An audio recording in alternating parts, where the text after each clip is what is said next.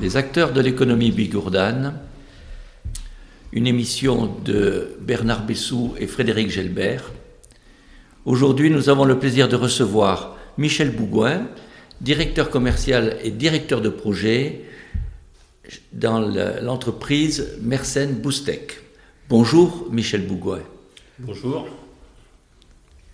Bonjour Michel Bougouin. Donc, d'abord, merci euh, d'être venu euh, dans les studios de Radio Tel et surtout merci de nous avoir consacré à euh, Frédéric Gelberg et à moi-même deux heures de votre temps pour la visite détaillée de l'entreprise Mercen Moustec à Bazette.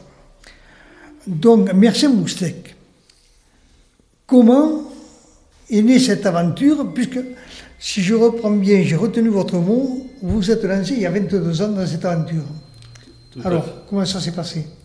Tout à fait. Alors d'abord, merci de m'accueillir sur votre belle radio pour présenter mon entreprise.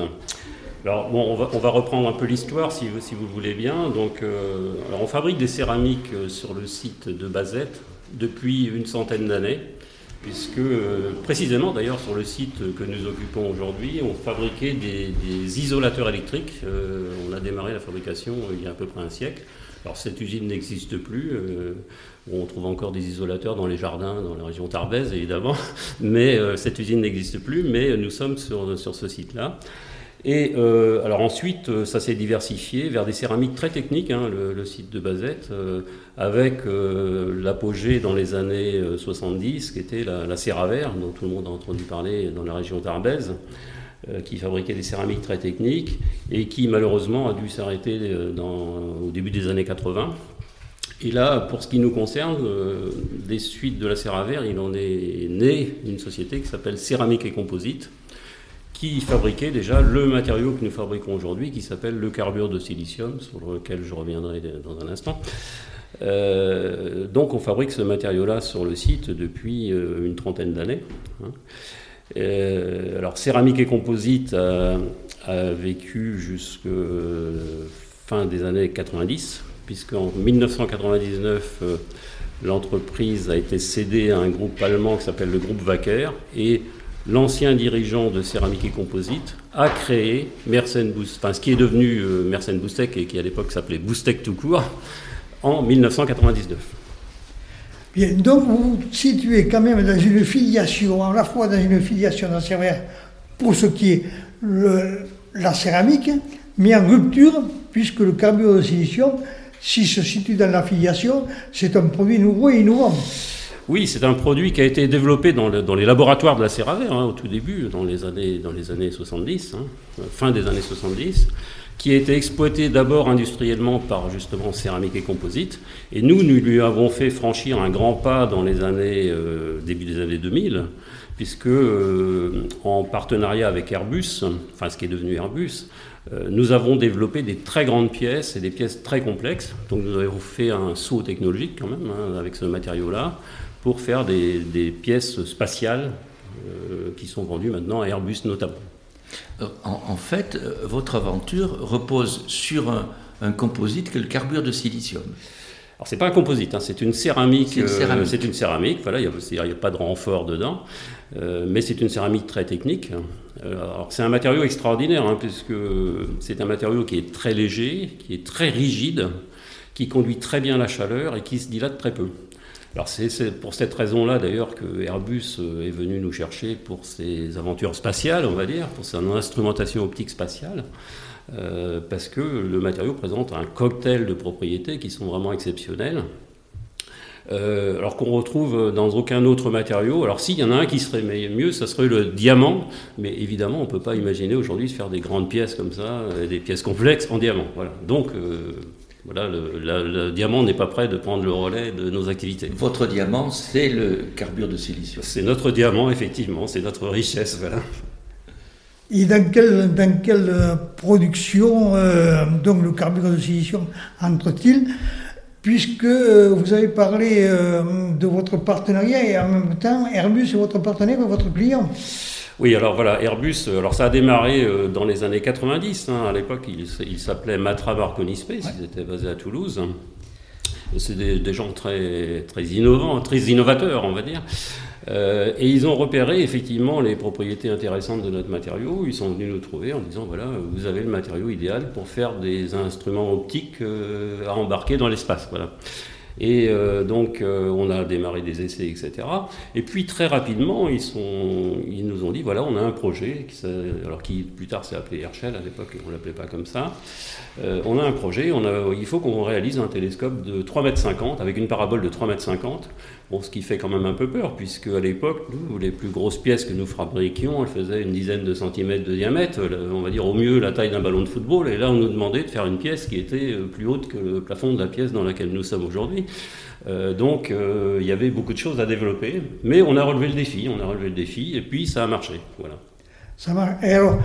Euh, ça équipe donc des télescopes, des... comment cela fonctionne-t-il alors un télescope spatial, si vous voulez, enfin un télescope, oui spatial, c'est en quelque sorte un gros appareil photo numérique, hein. sauf qu'au lieu d'avoir des lentilles pour l'objectif, on a un système de miroir euh, qui peuvent faire euh, quelques dizaines de centimètres, mais voire 3,50 mètres, puisque je vous parlais à l'instant de ce cas-là. Euh, donc ce sont ces miroirs qui vont focaliser la lumière sur des détecteurs. Alors les détecteurs qui vont eux-mêmes transformer la lumière en signal électronique. Alors le, des détecteurs comme ça, vous en avez dans votre téléphone portable ou dans votre appareil photo numérique. Voilà. Donc c'est imaginer un énorme appareil photo numérique qui fait des images beaucoup plus précises que ce que fait votre appareil photo numérique. Voilà. Et en visitant donc euh, votre entreprise, nous avons vu, et vous nous avez dit, nous avons vu des, photos du, du, Chili, euh, de la station du, Chili, nous avons vu des télescopes, etc. Donc euh, vous avez donc vous êtes vous nous avez dit être leader mondial dans ce secteur-là. Oui, alors on est leader mondial dans les, dans les télescopes spatiaux en carbure de silicium. Nous sommes la seule entreprise au monde à avoir autant d'instruments euh, dans ce matériau dans l'espace. Aujourd'hui, on a 21 télescopes, tout en carbure de silicium, qui volent dans l'espace et qui, qui fonctionnent. Euh, sauf un qui a terminé sa vie d'ailleurs, mais euh, sinon voilà. donc c'est exceptionnel. Et alors, à partir de cette expérience du spatial, nous nous sommes aussi diversifiés vers l'instrumentation euh, optique pour les grands télescopes qui sont au sol. Alors, l'instrument dont vous parlez, qui est au Chili, ce sera effectivement le plus grand observatoire euh, astronomique depuis, depuis le sol. Il sera basé sur le, mont Paranal dans la cordillère des Andes au Chili, qui est un lieu exceptionnel pour faire d'observation euh, astronomique. Et sur cet énorme télescope, on, a placé deux pièces euh, qui font euh, environ euh, entre 2,50 m et 3 m de, diamètre, qui sont, qui sont vraiment des éléments exceptionnels aussi. Mais donc, carbure de silicium, produit de haute technicité, produit innovant, etc. Ce qui requiert donc de, votre, de vos collaborateurs et de vous-même une grande de technicité quelle formation est requise pour euh, ce personnel-là? Euh, vous avez, je crois, une soixantaine de, collaborateurs Alors euh, aujourd'hui, nous sommes 65 personnes, réparties sur deux sites d'ailleurs, hein, je ne l'ai pas dit, mais nous avons un petit site. Alors nous sommes implantés à Bazette, sur la zone industrielle de Bazette, qui s'appelle maintenant Céraminov Pyrénées. Voilà. Mais nous avons également une petite équipe basée à Lannemezan, où on travaille les, les, poudres, notre matière première en fait. Hein. Euh, alors, comment, enfin, quelles sont les, formations requises? Eh bien, en fait, nous avons deux métiers dans, cette entreprise. Nous avons des gens qui sont plutôt, qui travaillent plutôt des experts en matériaux, et nous avons plutôt des gens qui sont des experts en mécanique. Euh, alors, comment on recrute? Eh bien, il y, a, tous les niveaux. Hein. Si on, prend, commence par le haut, ça, on commence par des docteurs ingénieurs. Nous avons cinq docteurs ingénieurs dans l'entreprise, j'en fais partie d'ailleurs. Euh, nous avons quelques ingénieurs en plus, euh, et puis beaucoup de techniciens supérieurs. Euh, alors, bon, les formations, bah, c'est l'UT de Tarbes, par exemple. Hein. On, a beaucoup recruté de, de gens de l'UT de Tarbes, on recrute des BTS. Bon, après, on recrute des gens qui peuvent être moins qualifiés que l'on va former, parce que c'est très difficile de trouver des gens formés à certains de nos métiers. Par exemple, on a un petit atelier de polissage que vous avez visité, et là, c'est extrêmement difficile de trouver des gens qui savent faire ça, c'est même euh, quasiment impossible. Donc, on prend des gens qui n'ont pas spécialement cette qualification et on les forme. Et vous les formez. D'ailleurs, vous nous avez dit que vous aviez une personne qui était prothésiste dentaire. Oui, oui, tout à fait. Oui, oui. C'est un bon profil pour nous, les prothésistes pour dentaires. les prothésistes dentaires. Mais, mais, en pratique, vous n'avez pas de vrais problèmes de recrutement. Vous arrivez à trouver des personnes nécessaires quitte à, former ceux qui sont prêts à travailler avec vous Alors, c'est-à-dire, il y, a des métiers comme le polissage où c'est évident qu'il faut qu'on forme des gens par nous-mêmes, donc on le fait, voilà. Bon, il y a des métiers où on, devrait trouver des gens, euh, par exemple pour conduire des, machines-outils à commande numérique, on devrait trouver des gens sur le marché, et c'est pas forcément très facile. Hein. Donc là, vous avez un problème. On a, on a comme tout le monde, hein, on a, on a euh, des difficultés parfois. Hein. Parce que euh, ce que nous avons vu, c'est un, métier très délicat et très précis parce que vous nous avez parlé euh, de pratiquement zéro défaut. Euh, vous avez parlé de nanomicron. Euh, ah oui, En ce qui concerne les, surfaces des, des carburants. On, manipule effectivement des choses très petites. On est proche de l'infiniment petit. Quand on parle de polyoptique, hein, on va chercher des défauts de quelques nanomètres. Un nanomètre, c'est un, milliardième de, de mètre. Donc voilà. Euh, c'est-à-dire c'est à peu près c'est un centième de, l'épaisseur d'un cheveu, hein, donc c'est extrêmement petit. Euh, non, c'est un cent millième de l'épaisseur d'un cheveu, qu'est-ce que je raconte euh, Donc c'est extrêmement petit, effectivement. Alors il y a des outils pour ça, hein, il, y a, des outils optiques qui permettent de, faire ça. Et, encore une fois, on forme les gens pour, pour faire ce, genre de contrôle. Mais pour revenir, pour que nos auditeurs comprennent ce que c'est que votre carbure de silicium, au départ c'est de la poudre oui, alors c'est une... Et après, vous compactez. Si vous pouvez nous expliquer un peu. Et, juste ce que je voudrais dire pour avoir visité l'usine, c'est que c'est un, objet noir, très, d'un très très beau noir que vous travaillez. Et, ce qui est étonnant, c'est qu'on part de la poudre, on arrive à quelque chose d'une résistance exceptionnelle. Oui. Alors effectivement, euh, c'est une technologie euh, de, céramique ou de métallurgie des poudres, on, dit comme ça, ça s'appelle comme ça. Euh, c'est-à-dire que l'on va partir de poudre extrêmement fine, que l'on va mélanger avec des additifs, que l'on va compacter sous forme de gros blocs. on nous, on, presse donc des blocs qui vont faire parfois plus de 2 tonnes. Euh, qui, qui, ressemble un peu à de la craie. Hein, donc voilà. Et ce sont dans ces blocs de poudre que l'on va usiner avec des machines-outils la forme des pièces que l'on désire. C'est-à-dire que pour le spatial, il faut des pièces très allégées, donc on va creuser des, poches en fait dans, ces blocs de, poudre pour donner à la pièce sa forme presque finale.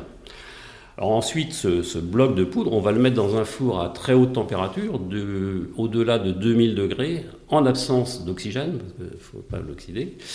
Et là, il va totalement se transformer. C'est-à-dire qu'on va passer d'un agglomérat de, poudre, un comprimé, voilà, à un matériau qui est un matériau euh, polycristallin et qui, là, a les propriétés de la céramique. C'est là qu'il arrive à acquérir ses qualités de résistance. Voilà, c'est là qu'il a toutes ses propriétés. Voilà, donc il a sa légèreté, effectivement.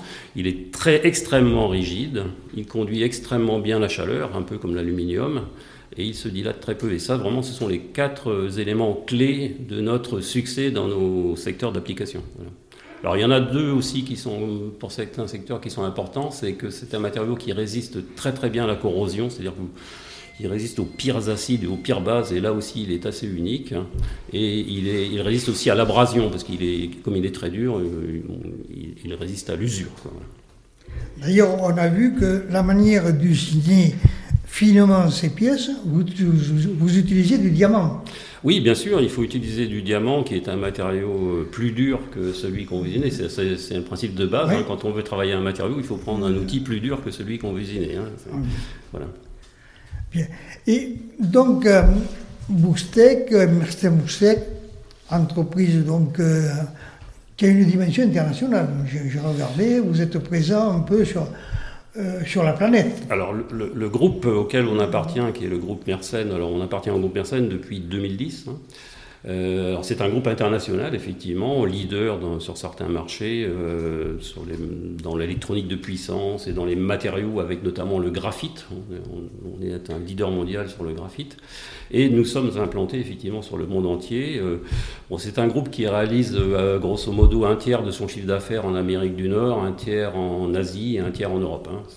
Ce qui veut dire que l'entreprise Boustec sur le département des Hautes-Pyrénées, basé à, situé à Bazette, n'est plus ce qu'on appelle dans notre jargon une start-up, c'est-à-dire une entreprise naissante, mais euh, qui a sa capacité dans l'économie départementale.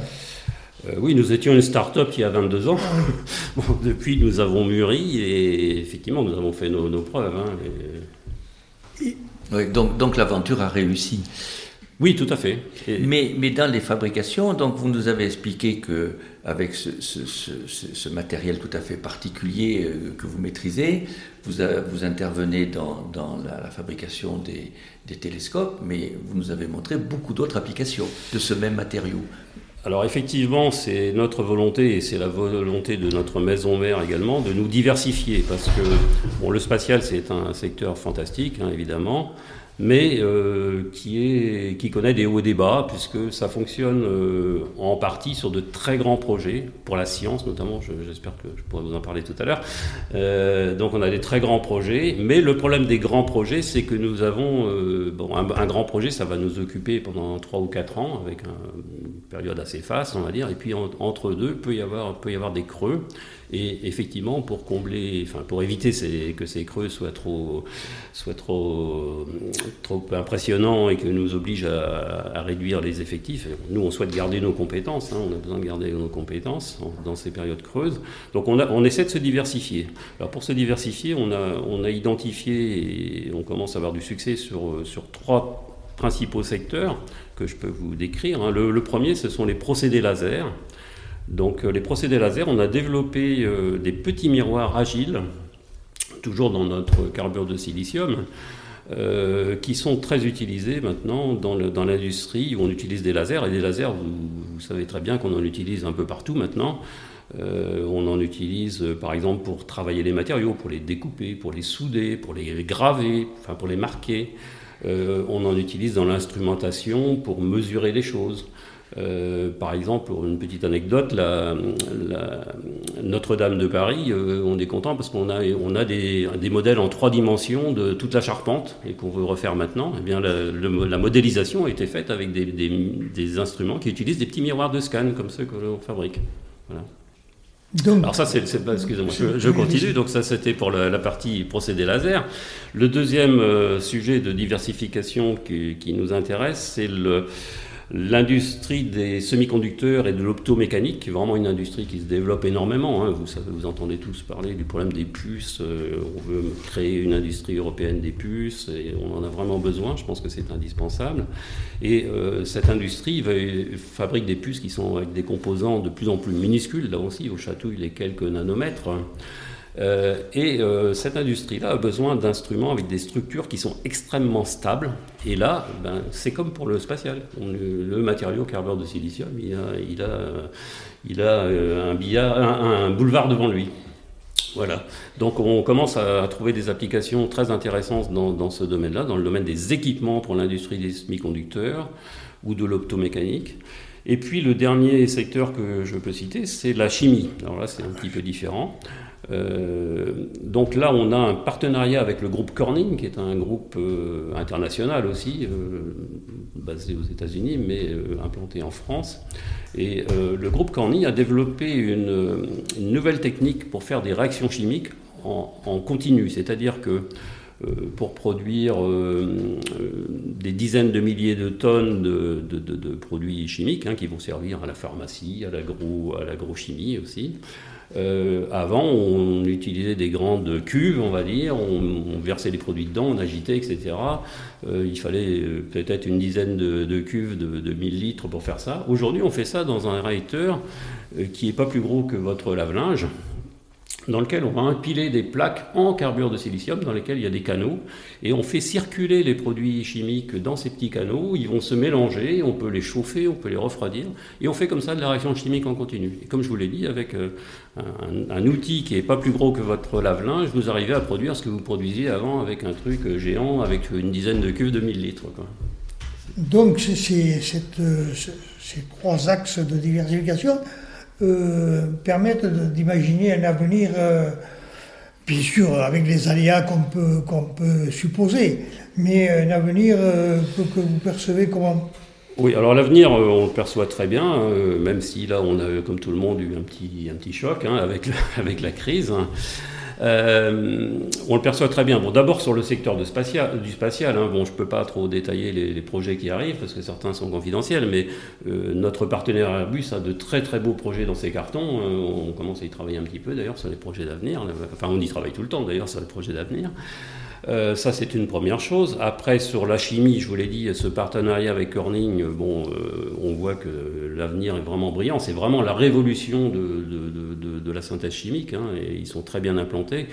Euh, alors ça se vend surtout en Asie. Hein. Qu'est-ce qui investit dans la chimie en ce moment? C'est plus l'Asie que l'Europe, malheureusement, mais, mais ça, ça, se, vend très bien et c'est promis un bel avenir. Et puis euh, le secteur de l'équipement pour les, équipementiers pour l'électronique, comme je l'ai dit, là, vu les exigences euh, technologiques euh, qui, qui, sont toujours plus, plus fortes, on voit bien qu'on on a des choses à faire dans ce domaine-là.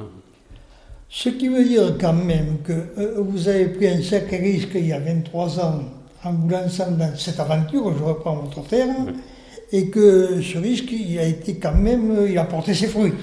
Tout à fait, c'était un pari euh, complètement fou et ça a porté ses fruits. Donc comme quoi il faut oser et il faut soutenir ceux qui osent. Voilà. Est-ce que vous avez le soutien des pouvoirs publics? Oui, actuellement on l'a, surtout en ce moment d'ailleurs, hein, comme je l'ai dit, bon, comme tout le monde, on a un peu subi la crise du Covid, hein. on a perdu à peu près 40% de notre chiffre d'affaires euh, entre 2019 et 2020. Ah et euh, alors il y a des très beaux outils mis en place par les pouvoirs publics, je vais en citer deux. C'est d'abord l'activité partielle, hein. il y a des programmes d'activité partielle, et ça c'est extraordinaire parce que ça permet, quand l'activité est au plus bas, de garder les compétences. Hein. et c'est primordial pour nous, hein. comme on l'a dit, c'est compliqué de former des gens, on ne peut pas se permettre de, de faire le yo-yo, et puis humainement c'est quand même mieux comme ça. Euh, et puis, euh, le deuxième outil, c'est le plan de relance de l'État. Donc, nous, on bénéficie du plan de relance, euh, enfin, de deux, deux, plans de relance, on va dire. Un qui est, qui, est un soutien au territoire, qui est quelque chose de local, enfin, pour le, qui soutient l'investissement dans les territoires. Et un deuxième volet qui est, lui, apporté par le CNES. Le CNES, c'est l'Agence spatiale française. Euh, donc qui est, qui est apporté par le CNES et qui est aussi très significatif. Donc ça, ça nous aide bien. Et c'est facile à mettre en place, c'est remarquable et franchement, euh, on pourrait dire que ce sont des, des, outils étatiques, ça va être très compliqué, mais non, c'est très, très facile à mettre en place. Ce qui veut dire que euh, pour quelques Cassandres qui verraient une économie bigourdane des Hautes-Pyrénées tomber ou péricliter ou décliner, euh, on a là euh, une expérience qui permet euh, d'envisager l'avenir, pour reprendre l'expression présidentielle, des jours heureux. Bien, évidemment, bien évidemment, l'industrie n'est pas aussi morose que ce que les médias nous, nous, laissent, nous laissent entendre. Hein. Dans les Hautes-Pyrénées, on n'est pas les seuls à faire des très belles choses vous avez de multiples entreprises dans les Hautes-Pyrénées qui font des très belles choses. De sur le site de Bazette, où vous allez voir nos voisins, ils font des très belles choses aussi. SCT, Palexekia, avec des céramiques, font de très belles choses. Euh, on n'est pas concurrents, on est sur des secteurs assez différents. Euh, et d'ailleurs, moi j'en profite pour faire passer un message aux jeunes et, ou à leurs parents, ou voir leurs grands-parents qui peuvent les relayer. Euh, l'industrie, c'est fantastique. Allez dans l'industrie. Et l'avenir passe par l'industrie. Bon, on, nous parle de transition écologique, euh, évidemment, il faut faire cette transition écologique, et cette transition écologique, elle ne se fera pas sans l'industrie. On ne va pas retourner dans les cavernes, et forcément, si on veut faire la transition écologique, on a besoin d'industrie, il y a encore plein de choses à inventer. Donc, euh, dans l'industrie, euh, les jeunes, ils vont y trouver des gens passionnés, ils vont trouver des métiers passionnants, ils vont utiliser des outils extraordinaires. Il faut aller dans l'industrie. Je crois que c'est un discours qu'on n'entend pas aussi, ça. C'est très, très, très, très optimiste, mais je crois qu'il faut, il faut dire et répéter que vous êtes un secteur de pointe, vous êtes à, la pointe mondiale, et que c'est quand même une réussite tout à fait exceptionnelle.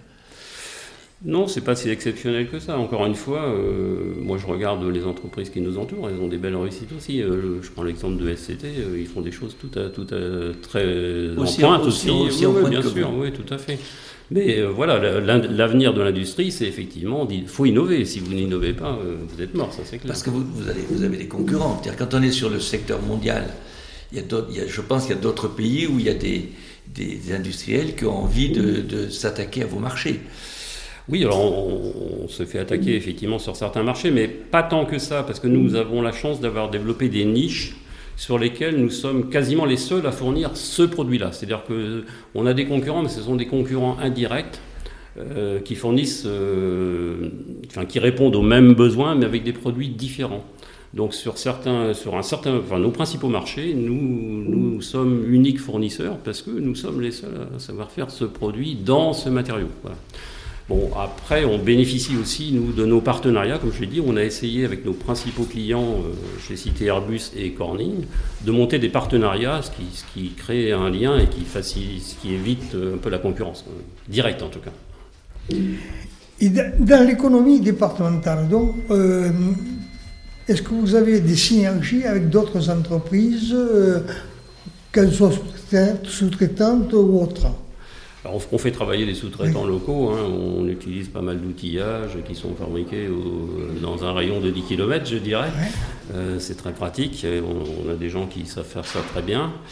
Euh, après, localement, avec les industriels, nous, on n'a pas tellement de synergie parce que je vous dis, euh, bon, on a des voisins céramistes, mais on n'est pas du tout sur les mêmes, matériaux, pas sur les mêmes business. Euh, donc voilà, on s'entend très bien, mais il n'y a pas vraiment de, synergie. On utilise un petit peu leurs labos, par exemple. Oui, si, si, on utilise un peu les labos de nos voisins pour faire certaines analyses. bon, après, le, les synergies, c'est plutôt avec le milieu universitaire. On, prend des stagiaires, évidemment. On, a des sujets de recherche on a des, on a eu, on a des thésards, on a eu des, pas mal de thésards à l'ENI par exemple. Euh, voilà. Oui, euh, j'allais y venir.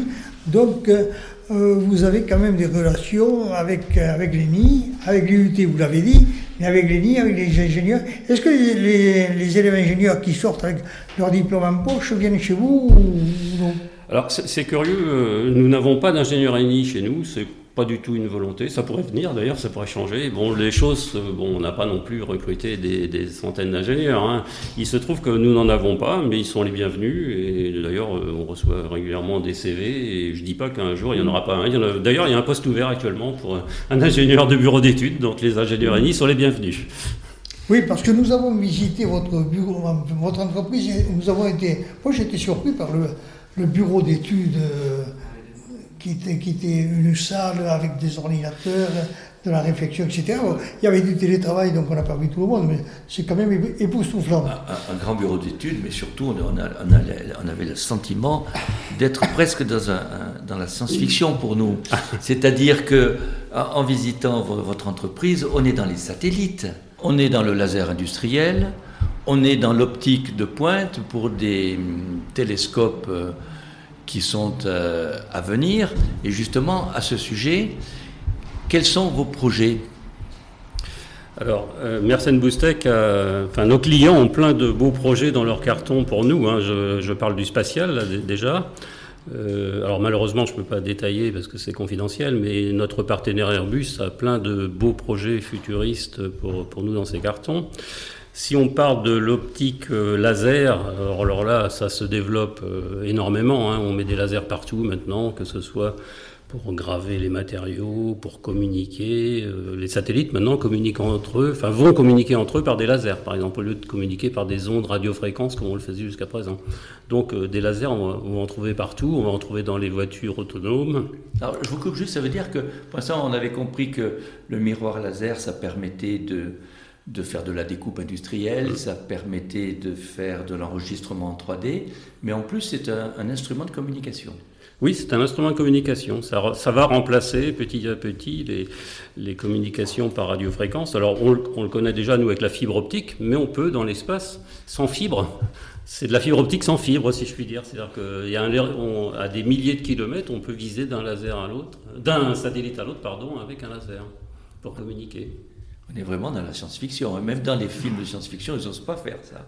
Ben, ça va venir. Hein. Euh, alors, les, projets d'avenir, sans, sans, tout trahir. Alors, bon, alors les, les, plus beaux projets, euh, enfin les plus impressionnants, sont les projets scientifiques hein, pour, le, pour le spatial. Alors, je vais citer quelques exemples parce qu'on ne veut pas tous les citer malheureusement. Alors, le, le plus ancien, c'est la sonde Rosetta qui, qui, vous avait montré des images de la comète Tchouri Alors ces images, elles avaient été faites avec un télescope fabriqué à Bazette. toutes les optiques ont été fabriquées chez nous. Il y a une vingtaine d'années, hein, un peu plus même. Voilà. Euh, donc ça, c'était notre premier succès dans l'espace. Alors c'est un succès dans les. Là aussi, c'est la science-fiction. Hein. La comète, elle est à 500 millions. Elle était à 500 millions de kilomètres de la Terre. Donc c'est des distances euh, tout à fait euh, fabuleuses. voilà. Donc on, on, a des pièces en céramique qui sont à des distances extraordinaires. Euh, alors, on peut aussi parler du James Webb Telescope, le futur observatoire spatial géant de la NASA, qui va embarquer un, spectrographe. Alors, un spectrographe, c'est un outil qui va analyser les longueurs d'onde émises par les objets spatiaux. Hein. et en analysant les longueurs d'onde, ça permet d'identifier ce qu'il y a dedans, comment ça se déplace, etc. Donc ça, c'est très important. Alors, NIRSPEC, c'est un instrument que l'agence spatiale a vendu à la NASA. Ça va être embarqué donc derrière hein, le télescope géant de la NASA. Ça a été fabriqué, le hardware a été fabriqué chez nous il y a une dizaine d'années maintenant. Euh, ça va être lancé de fin de cette année, donc euh, on va en entendre parler, hein, parce que c'est vraiment la révolution dans l'observation astronomique. Euh, et donc cet instrument il est extraordinaire parce qu'il permet d'analyser en parallèle jusqu'à une centaine d'objets spatiaux, de, les analyser en parallèle. Donc ça, c'est vraiment une première mondiale euh, dont on a un peu, à laquelle on a un peu contribué. Donc, euh, en vous écoutant, euh, je me pose la question et je vous la pose. Ce que vous faites, votre industrie montre bien que le domaine industriel dont on dit, on, a dit, euh, c'est foutu, il n'y a plus d'industrie, etc. Il y a une place pour l'industrie en France Bien entendu, bien entendu. Je, suis un fervent défenseur de l'industrie française et européenne d'ailleurs. Euh, arrêtons de dénigrer l'industrie. Effectivement, l'image que renvoient les médias, c'est l'image de de pollueurs, de, capitalistes qui ne pensent qu'à s'enrichir. Mais c'est pas ça. Venez, euh, moi j'encourage les jeunes euh, à venir travailler dans l'industrie. Euh, j'encourage les auditeurs. Peut-être ils pourront encourager leurs enfants et leurs petits-enfants d'ailleurs. Euh, c'est très important. Enfin, il faut, il faut venir travailler dans l'industrie. Vous allez y trouver des métiers passionnants, vous allez y trouver des gens passionnés par ce qu'ils font. Et, y a, et puis, on, on est euh, en pleine évolution, hein, ça, va encore bouger. Oui, ça veut dire euh, on a parlé, à tort à mon avis, d'ère post-industrielle. Non, on est à une ère de troisième ou quatrième révolution industrielle. Bien, ça, bien sûr, bien sûr. on parlait d'optique, euh, on parlait d'optique, de numérique. Euh, bon, la transition écologique aussi. Hein, euh, voilà, bon, les, principaux challenges qui attendent notre planète, c'est la transition écologique, la transition numérique. Et tout ça, ça passe par l'industrie. on ne fera pas une transition écologique en retournant dans nos cavernes. Hein, c'est la transition écologique, ça passe par des développements industriels, enfin scientifiques d'abord et industriels ensuite. Donc Emerson Boustek euh, s'inscrit dans cette lignée-là, euh, dans, ce, dans, ces projets-là, dans cette nouvelle industrie-là. Et il me semble que vous êtes reconnu au niveau de l'État euh, et vous allez très prochainement être, comment dirais-je, une de certaines vitrines de cette industrie-là.